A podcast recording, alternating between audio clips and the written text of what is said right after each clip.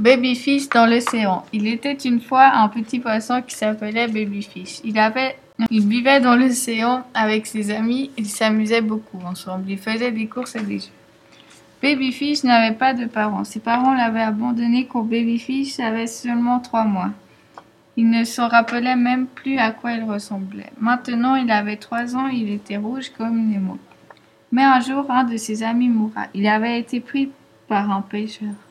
Ses amis très tristes, car ils, y tenaient beaucoup et ce n'était pas le premier poisson qui mourra malheureusement.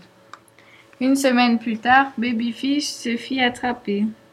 Léa, son ami, remarqua que Babyfish n'était plus là, donc il demanda aux autres s'il l'avait vu, mais personne ne l'avait vu. Babyfish avait très peur. Il se glissa discrètement du bateau et tomba dans l'eau. Il reprit le chemin pour aller chez lui. Il était soulagé.